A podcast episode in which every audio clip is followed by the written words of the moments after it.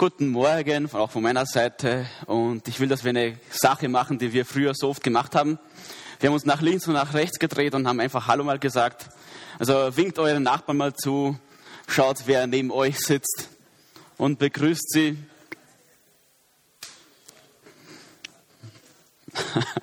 Sehr schön. Wir sind ja lebendig.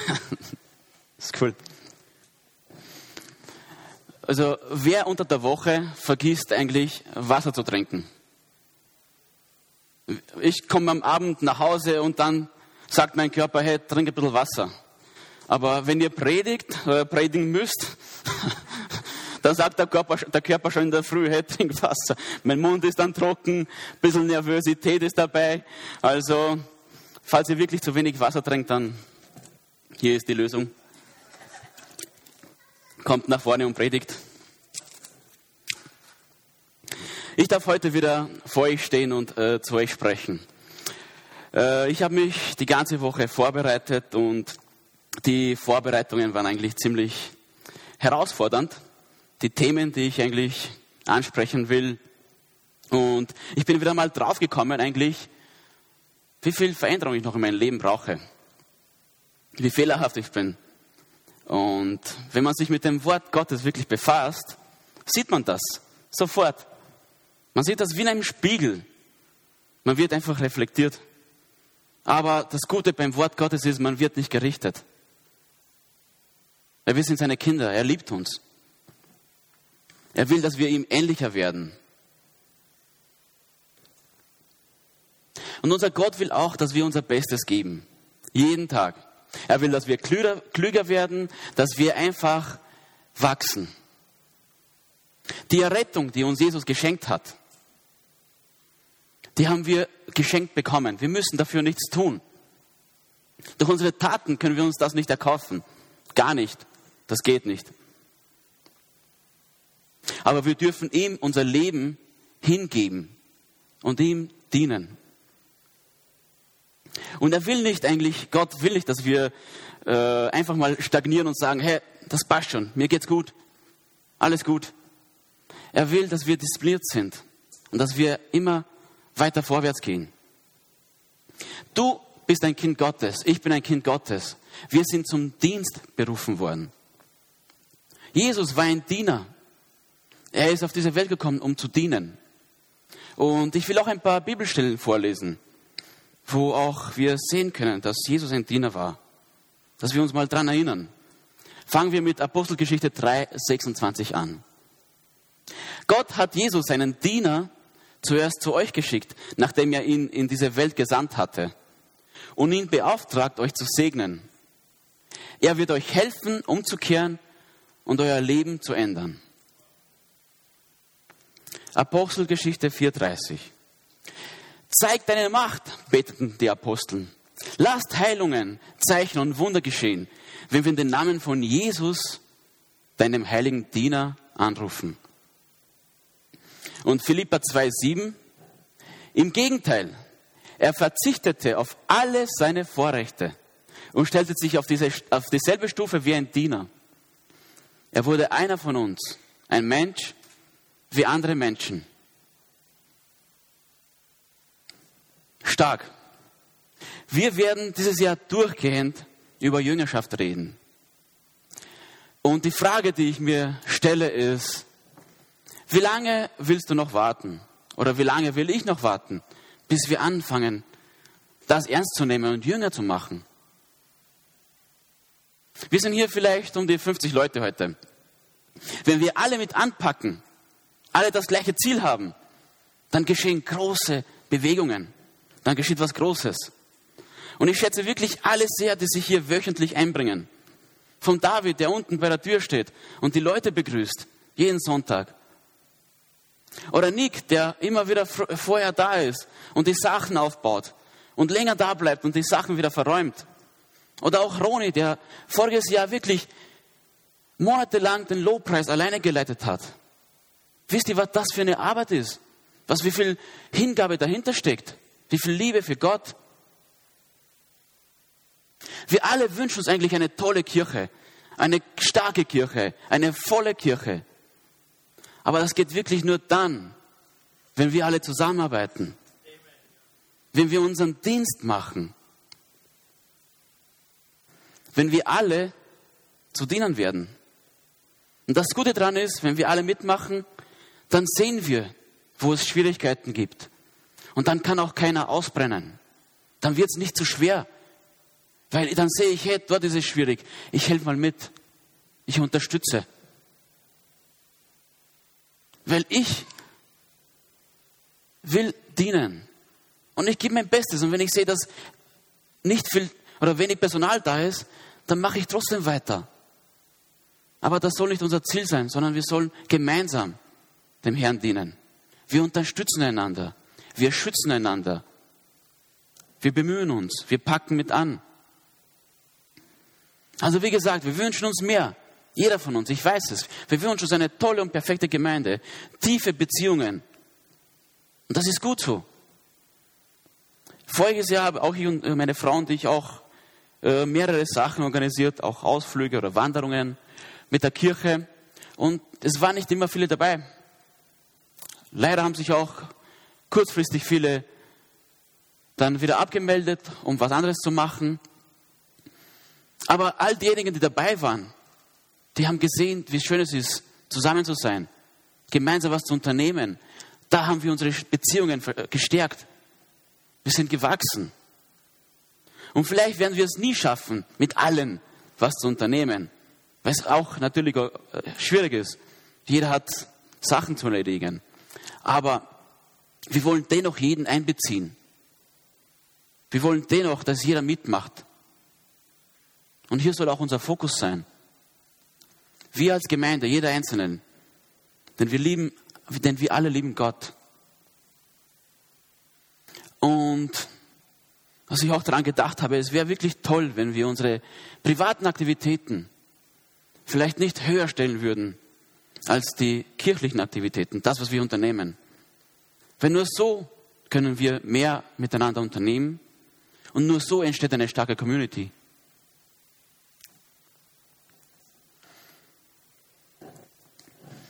Dieses Jahr haben wir einen roten Faden. Und wir werden durchgehend über Jüngerschaft reden. Heute darf ich über Hausgruppen sprechen. Jüngerschaft in den Hausgruppen. Nächsten Monat haben wir ein anderes Thema. Es sind zwölf Themen, die dann kommen werden. Wie ich vorhin gesagt habe, es ist sehr oft schwierig, alle Mitglieder einzubeziehen, in Ausflügen oder egal was. Aber durch die Hausgruppen ist es möglich, jeden einzubeziehen. Jeden Einzelnen. Aber natürlich auch nur, nur dann, wenn sich jeder anmeldet und mitmacht. Wenn jeder, jeder eine Hausgruppe findet und dabei ist. Und im Prinzip ist es eigentlich ganz einfach, denn wir alle arbeiten hier zusammen. Wir geben uns alle hin. Wir alle haben ein Ziel. Wir alle haben diese, dieselbe große Liebe. Wir lieben Jesus. Für ihn arbeiten wir. Ihm dienen wir. Und ich stelle mich auch öfters mal Fragen und ein paar Fragen ist, was hält dein Christsein oder mein Christsein eigentlich am Leben?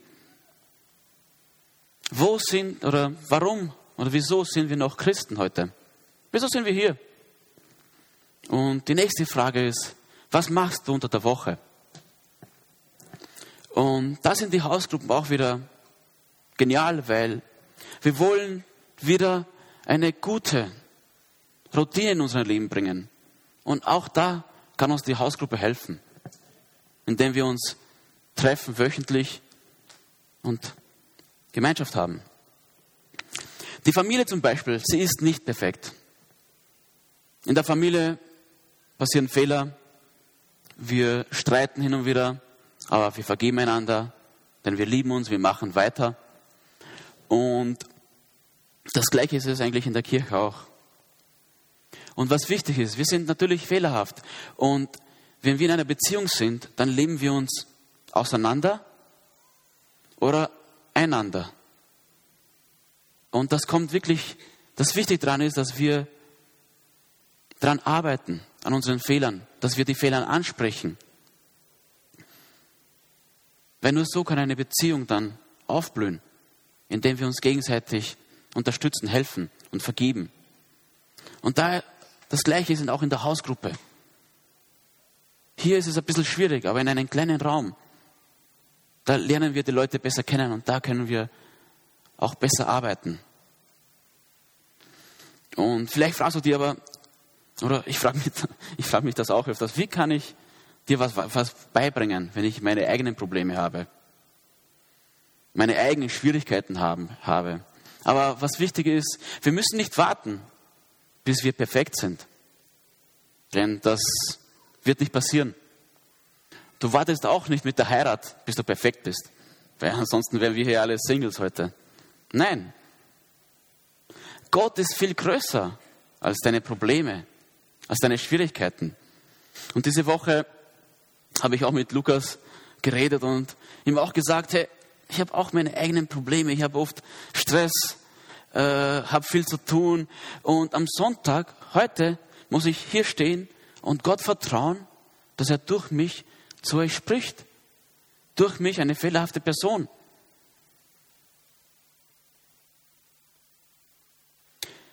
Ich mache meinen Dienst gerne. Ich diene Gott gerne. Ich diene euch gerne. Ich bin Gott hingegeben. Und dennoch fühle ich mich nicht immer so gut. Dennoch bin ich nicht immer ganz in Ordnung und wow. Und ich bin mir sicher, euch geht es bestimmt auch nicht anders. Dass nicht jeder Tag vielleicht perfekt ist. Oder ich fühle mich jetzt super, dass ich vielleicht irgendwem was beibringen kann. Das ist nicht immer so. Aber was wichtig ist für uns als Christen, wir dürfen zu 100 Prozent, zu 100 Prozent auf das Opfer von Jesus vertrauen. Auf seine Vergebung vertrauen, dass er uns vergeben hat. Und daran glauben, dass er zu uns zu seinen heiligen Kindern gemacht hat. So wie wir sind. Wir sind eine Familie. Wir sind Jünger Jesu. Wir arbeiten zusammen. Wir geben uns hin. In Demut und in Liebe. Und ich habe diese Woche auch im Internet recherchiert und habe einen Artikel gefunden. Ich weiß leider nicht, wer der Autor ist, aber falls ihr diesen Artikel haben wollt, könnt ihr nachher auf mich zukommen. Und dieser Artikel heißt, oder zehn gute Gründe für Hauskreise. Und ich will diese zehn Gründe durchlesen. Ich habe mir auch kurz drunter was geschrieben und ich lese die gleich vor. Erstens, Hausgruppen bieten ein geistliches Zuhause. Jedes Mitglied hat die Chance, eine Familiengruppe zu finden, wo Liebe herrscht, gegenseitige Annahme herrscht und wo eine herzliche Gemeinschaft ist. Zweitens, Hausgruppen stehen für ganzheitliches Leben. Die Trennung von Sonntag und Alltag wird durch die Hausgruppe durchbrochen. Auch die Sonntagsfassade wird durchtrennt. Du lernst die Menschen persönlich erkennen. Nöte werden miteinander geteilt. Lasten gemeinsam getragen und ermutigende Erfahrungen werden ausgetauscht. Drittens, Hausgruppen sind effektive Lerngruppen. Hier kann jeder zu Wort kommen, jeder seine Frage stellen, seine Gedanken mitteilen. Hier können wir am besten das Gelernte auch praktisch umsetzen, weil hier auch eine Art von Rechenschaft entsteht. Viertens, Hausgruppen sind Ort der Heilung. Die Hausgruppe ist ein geschützter Rahmen. Hier können wir füreinander beten, einander zuhören und einander ermutigen. Fünftens, Hausgruppen ermöglichen geistliches Wachstum. Weil wir so, bei, so nah beieinander sind, können wir voneinander am besten lernen. Wir können Tipps und Ratschläge austauschen von den Erfahrungen, die wir selbst gemacht haben. Sechstens, Hausgruppen bringen Begabungen ans Licht. Weil wir so nah beieinander sind, wie vorhin gesagt, können wir auch dadurch unsere Gaben besser kennenlernen oder finden. Eine andere Person betrachtet dich anders als du dich selbst. und sieht viele Sachen, die, vielleicht, die dir vielleicht gar nicht aufgefallen sind. Die Hausgruppe hilft dir, deine Gaben zu finden und dich in der Gemeinde einzubringen. Siebtens. Hausgruppen erfordern Eigenverantwortlichkeit. Was Starkes. In der Hausgruppe ist es nicht wie am Sonntag, ein paar Leute machen und leiten den Gottesdienst und die anderen sind Zuschauer. Die Hausgruppe durchdringt, durchdringt dieses Schema und hier soll jeder mitmachen und jeder Fragen stellen. Sich darauf vorbereiten, sich Zeit, die Zeit so einzuteilen, damit man anwesend sein kann. Eigene Initiative zeigen, verantwortlich werden. Achtens, Hausgruppen fördern Evangelisation im Kleinen. Vielleicht bist du am Anfang deines Glaubens und die Hausgruppe hilft dir dabei bei deinem Wachstum. In der Hausgruppe können wir gezielt für die Nachbarn beten, für deine Freunde beten, für die Arbeitskollegen beten. In der Hausgruppe kannst du Freunde einladen. Neuntens, Hausgruppen lassen sich vervielfältigen. Hausgruppen haben auch nebenbei dieses Ziel, damit sich die Gemeinde vermehrt. Somit darf sich die Hausgruppe auch teilen, wenn sie zu groß wird, um Platz für andere Personen zu schaffen. Um ihnen auch eine Möglichkeit zu geben, dazuzugehören in eine Hausgruppe. Und zehntens, Hausgruppen sind besser vor Verfolgung geschützt. Die Hausgruppe ist die kleinste Einheit in der Gemeinde und die effektivste. Die Hausgruppe ist die Kirche in den Häusern. Verfolgung erleben wir in Österreich nicht, noch nicht, Gott sei Dank. Aber was wir die letzten zwei Jahre hatten, das war eine Pandemie. Und da konnten wir uns auch nicht treffen. Da war alles zu. Und ich bin mir sicher und irgendwie auch traurig darüber, wenn ich nachdenke, aber hätten wir die Hausgruppen, wäre unsere Kirche vielleicht stärker durch die Pandemie durchgegangen. Stärker als wir heute sind. Also, gesunde Hausgruppen sind wichtige Bausteine für eine gute und gesunde Gemeinde. Also meine Ermutigung ist, lasst uns einfach mitmachen und eine Veränderung in unserem Leben erleben. Lasst uns Jesus im Mittelpunkt haben in unserem Leben und von ihm lernen. Ich habe mir auch die Frage gestellt diese Woche, wo in der Bibel hat Jesus mal zu irgendwem gesagt, hey, ihr müsst nicht mitmachen oder ihr könnt mal Pause machen oder chillt ein bisschen und so weiter. Und dann habe ich mal durch die Bibel durchforscht und ich kenne nur eine einzige Bibelstelle, die ich gefunden, wo das drinnen steht. Und das ist in Offenbarung 6,11. Da spricht wer die Toten an, also die, die schon im Himmel sind. Daraufhin erhielt jeder von ihnen ein weißes Gewand und es wurde ihnen gesagt, sie sollten noch eine kurze Zeit Geduld haben. Also, chill, stresst mich nicht. Ihre Zahl sei noch nicht vollständig, denn auch unter ihren Geschwistern, die wie sie Gott dienten, gäbe es noch solche, denn es bestimmt sei, dasselbe Schicksal zu erleiden und für ihren Glauben zu sterben. Also, wie wir sehen können, in der Bibel habe ich das nicht gefunden. Jesus hat nicht an Wunder geglaubt, wie dass ich morgen aufstehen werde und auf einmal perfekt bin. Und dann starte ich mal meinen Dienst. Nein. Jesus hat gesagt, geh und sündige nicht mehr. Jesus hat gesagt, komm und folge mir nach. Jesus hat gesagt, lass dein Reichtum hinter dir, verkauf es und folge mir nach. Jesus hat Beispiele gegeben. Er hat ständig die Menschen ermutigt, ihm nachzufolgen. Und wieso? weil Jesus ein Diener war. Und er wollte, dass er Jünger macht, damit die auch wieder Jünger machen. Um sein Reich auf dieser Welt zu verbreiten.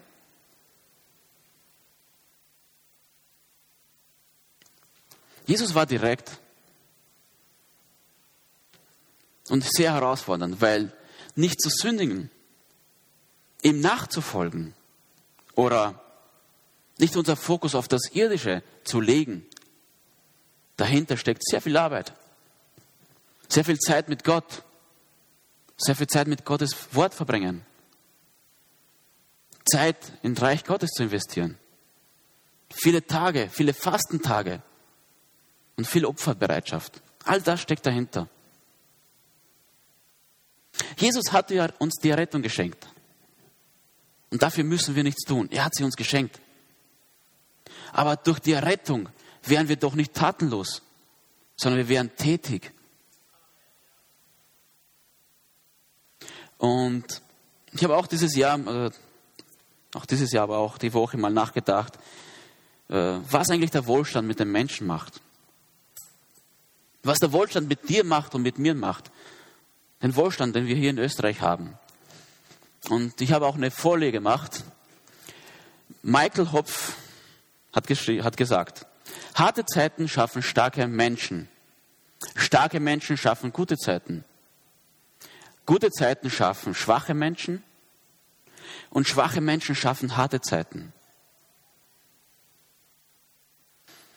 Wohlstand ist gut und schön und ich liebe ihn. Aber wenn wir nicht eine göttliche Einstellung haben, eine göttliche Perspektive haben, macht der Wohlstand uns zu schwachen Menschen. Und ich will auch ein Beispiel aus dem Alten Testament bringen. Jakob und seine Familie kamen nach Ägypten. Dort wurden sie zu einem großen Volk und sie lebten im Wohlstand. Viele Jahre später wurden sie leider von den Ägyptern dann versklavt, weil sie wurden zu groß, das Volk wurde zu groß, zu mächtig. Sie mussten Sklavenarbeit machen. Dann kam Mose, wollte sie befreien. Sie sagten, nein, das passt schon. Wir bekommen hier zu essen. Wir müssen zwar hart arbeiten, aber uns geht's gut. Sie sind weich geworden. Sie waren schwach. Gott hat sie trotzdem befreit. Durch Mose. Danach gingen sie durch die Wüste. Und auch dort haben sie nur gejammert und gemeckert und nur geklagt und nur protestiert. Egal, sie sind weitergegangen. Als sie fast am Ziel ankamen, schickte Mose ein paar Männer ins verheißene Land, um es auszukundschaften. Und die Männer kamen wieder zurück und sagten, seid ihr wahnsinnig? Die sind ja riesig. Die sind starke Männer. Das schaffen wir nie. Das können wir, dieses Land können wir nicht erobern.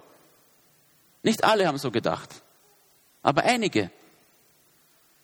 Und das Volk Israel musste wirklich 40 Jahre durch die schreckliche Wüste gehen, bis sie bereit waren. Denn die Wüste ist hart und grausam. Die Wüste hat diesen Wohlstand aus ihnen rausgezogen, rausgezehrt. Sie kamen in das Land, eroberten es und eroberten Häuser, die sie nicht gebaut haben. Sie eroberten, eroberten Gärten, die sie nicht bepflanzt haben. Und ihnen ging es, ging es wieder gut. Sie erlebten wieder Wohlstand. Und was ist passiert? Sie haben sich vollgegessen und haben wieder auf Gott vergessen. Sie waren so voll, dass kein Platz mehr für Gott da war. Und es ging wieder weiter von vorne. Sie wurden wieder versklavt. Meine Frage ist, wie geht's uns? Sind wir auch voll? Haben wir noch irgendwo Platz für unseren Jesus? Haben wir noch Platz füreinander, damit wir Beziehungen knüpfen können? Oder sind wir voll mit Arbeit? Irgendwelche Serien auf Netflix oder mit Spielen oder was weiß ich noch was? Was sagt Paulus über das Alte Testament? Es ist uns gegeben worden, damit wir daraus lernen. Und was sollen wir daraus lernen? Dass wir die gleichen Fehler, die andere begangen haben, dass wir sie nicht machen. Und die Hausgruppe ist auch hier sehr hilfreich. Weil, was mache ich oder was machen wir, wenn der Wohlstand mal aufhört hier? Und die Zeiten sind jetzt gerade nicht die besten. Was mache ich, wenn das Geld knapp wird? Was machen wir, wenn wir uns hier nicht mehr wöchentlich treffen können, sondern vielleicht nur einmal im Quartal? Oder wenn wirklich Verfolgung entsteht oder wenn wieder eine Pandemie kommt? Aber in Hausgruppen, einmal bei mir zu Hause, einmal bei dir zu Hause, uns treffen, uns austauschen, uns ermutigen, über Gott sprechen. Das, meine Lieben, das hat Mehrwert. Das bringt starke Beziehungen hervor. Das bringt starke Menschen hervor. Und wichtig ist, dass wir das alles positiv nehmen. Es ist zwar herausfordernd, ich weiß, aber wir sollen das alles positiv nehmen und daraus lernen. Und was wichtig ist, ich, ich, wie gesagt, ich liebe auch den Wohlstand. Und ich glaube, dass wir mit Jesus auch in Zeiten von Wohlstand klug und weise leben können. Liebevoll und in Demut handeln. Und wir sind nicht hier, um einfach hier zu sein, um die, Tod, die Zeit totzuschlagen. Es macht einen Sinn, wieso wir hier sind. Und Fakt ist, dass Jesus unser Erretter ist. Und Fakt ist, dass Jesus unser Mentor ist. Und wir lernen von ihm. Meine Frage ist, ist Jesus mit deinem Dienst und mit meinem Dienst zufrieden? Also ich kann über mich sagen, dass mein Chef in der Arbeit zufrieden ist. Ich bemühe mich jeden Tag, gehe mein Bestes, komme mit Kopfschmerzen nach Hause. Mein Chef ist zufrieden. Jeden Tag bemühe ich mich. Tun wir das auch für unseren Herrn Jesus? Und die Arbeit ist wichtig. Geld zu sparen ist wichtig. Ich mache es auch. Aber alles im guten Maße, im gesunden Maße. Und Jesus hat uns auch ein Beispiel gegeben von einem reichen Mann. Und wir können uns hier in Österreich auch reich schätzen oder reich glauben. Lukas 12, 18 bis 21. Schließlich sagte er, ich weiß, was ich mache, der reiche Mann. Ich reiße meine Schönen ab und baue größere. Dort kann ich mein ganzes Getreide und all meine Vorräte unterbringen. Und dann werde ich zu mir selbst sagen, du hast es geschafft. Du hast einen großen Vorrat, der für viele Jahre reicht. Gönne dir jetzt Ruhe, iss und trink und genieße das Leben. Da sagte Gott zu ihm, du törichter Mensch, noch in dieser Nacht wird dein Leben von dir zurückgefordert werden. Wem wird dann, wem wird dann das gehören, was du dir angehäuft hast? Jesus schloss, indem er sagte, so geht es dem, der nur auf seinen Gewinn aus ist und der nicht reicht in Gottes. Und ich will diesen letzten Satz nochmal durchlesen, denn da ist was Wichtiges dabei. So geht es dem, der nur, der nur auf seinen Gewinn aus ist und der nicht reich ist in Gott. Wir wollen materiell gesegnet sein. Und ich bete auch dafür, jeden Tag. Ich bete jeden Tag und wünsche mir, gesegnet zu sein, auch materiell. Aber über das wünsche ich mir, voll zu sein und stark zu sein in meiner Beziehung mit Gott. Ich wünsche mir eine starke Beziehung mit meinem Herrn. Und da stelle ich über das Materielle.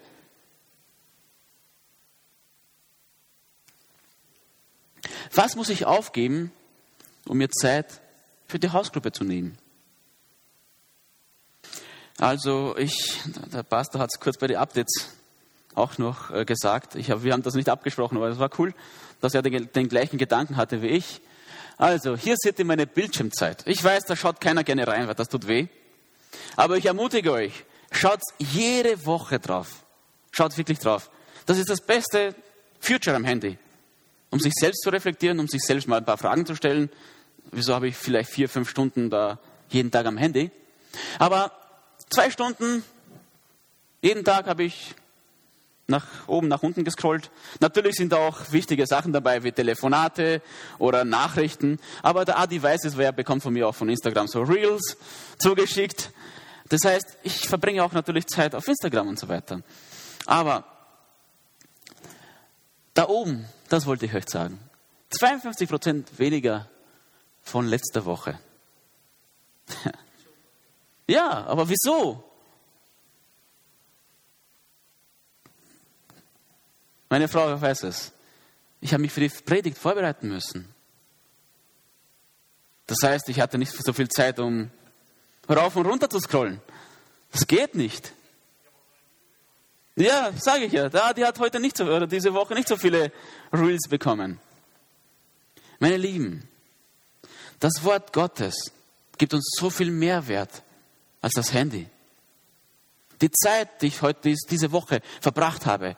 Natürlich habe ich mir vorige Wochen auch Gedanken gemacht und schon aufgeschrieben, aber diese Woche intensiv. Was ich lernen durfte diese Woche wieder. Wie ermutigt und wie stärker ich geworden bin diese Woche. Das kann das Handy nie ersetzen. Das Wort Gottes, Gottes ist stark und lebendig. Es verändert uns. Es gibt uns einfach Kraft. Es macht uns zu Menschen, zu starken Menschen. Nicht zu schwachen Menschen, die im Wohlstand sich verlieren, die Identität verlieren. Das Wort Gottes spricht uns Identität zu. Wir sind seine Kinder. Mein Wunsch ist es heute, dass diese Predigt uns wirklich herausfordert. Und mich natürlich auch im guten Sinne. Es ist Zeit, um zu arbeiten und Gott damit, dadurch zu ehren. Und ich will jetzt auch mal kurz die Listen vorstellen, die Gruppenleiter. Pastor Martin leitet eine Gruppe. Und ich glaube auf rumänischer Sprache. Ja, das heißt, wenn ihr vielleicht nicht gut Deutsch könnt, Rumänisch, der Pastor Martin wird eine Hausgruppe leiten. Pastor Erik wird eine Hausgruppe leiten. Englisch, das heißt, wenn ihr auch nicht Deutsch oder Rumänisch könnt, Englisch, der Pastor Erik, er wird auch eine Hausgruppe leiten. Nika und Lukas, sie werden auch eine Hausgruppe leiten. Sind tolle Menschen. Ich liebe sie. Und sie werden es auf Deutsch machen, die Hausgruppe. Dana und Silvio, der Silvio bin ich, falls mich irgendwer nicht kennt. Wir werden auch eine Hausgruppe haben. Und auch auf Deutsch. Aber wir sind multikulturell, das heißt, wir können andere Sprachen auch. Die Listen sind draußen. Da ist ein Tisch draußen, da sind die Listen. Meldet euch an, wo ihr glaubt, dass ihr vielleicht gut dazu passt. Wartet nicht zu lange, weil das Problem ist mit zu viel Denken, das bringt oft zu, dass wir, das bringt uns dazu, dass wir uns oft nicht entscheiden und dann einfach nicht drauf reagieren oder uns gar nicht anmelden. Also meldet euch an. Wo sich die Gruppen treffen werden, das macht ihr euch untereinander aus. Das heißt, wir haben diese Woche noch Zeit und nächste Woche noch Zeit, dass wir uns anmelden, weil ab Februar sollten dann die Hausgruppen starten. Natürlich kann, können dann auch Leute dazukommen, aber bis dahin wäre es toll, wenn ihr euch alle anmeldet. Und wie gesagt, wir sind alle Kinder Gottes. Wir wollen alle einbeziehen. Ich kann euch nicht anmelden, ich kann euch schon anmelden, aber das wollt ihr nicht. Also meldet euch selbst an, bitte, und seid so nett. Zum Schluss will ich, dass wir noch eine Sache machen. Lass uns ein paar Eigenschaften ansehen, die uns Jesus geschenkt hat, die uns Jesus gegeben hat. Und ich, hier habe ich auch einen Artikel im Internet gefunden von Russell M. Nelson. Er hat einen wunderbaren Artikel geschrieben und den hat er so genannt. Vier Gaben, die Jesus Christus uns anbietet.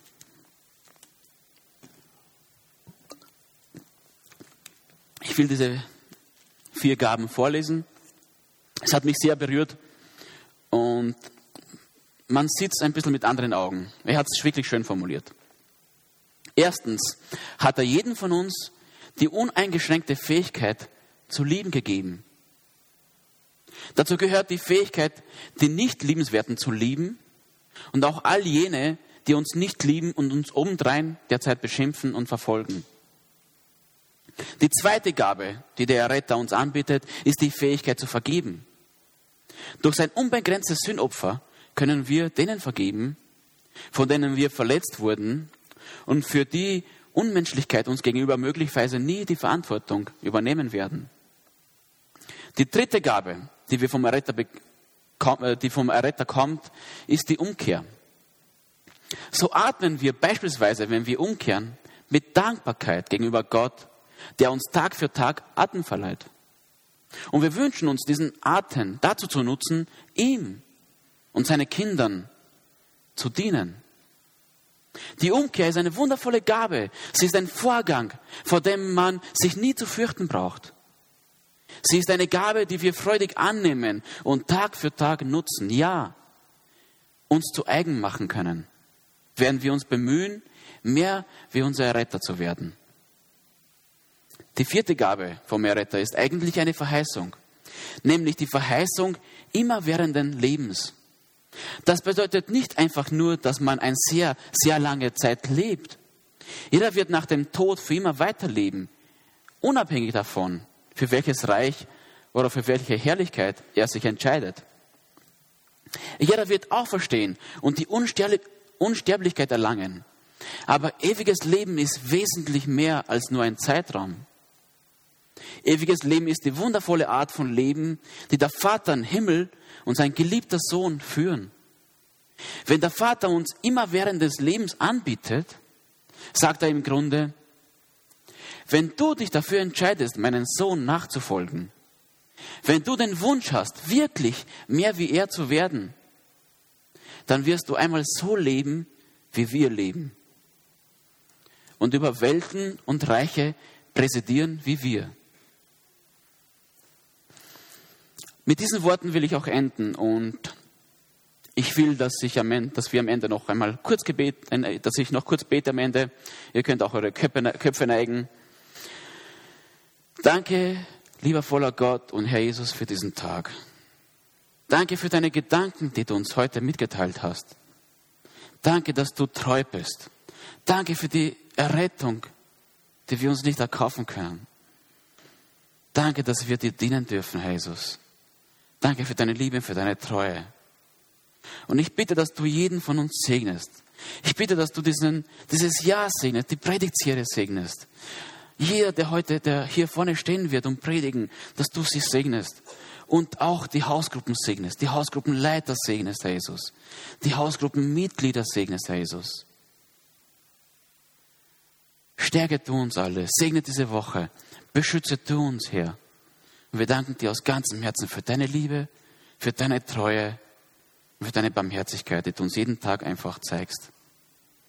Amen. Wir lieben dich.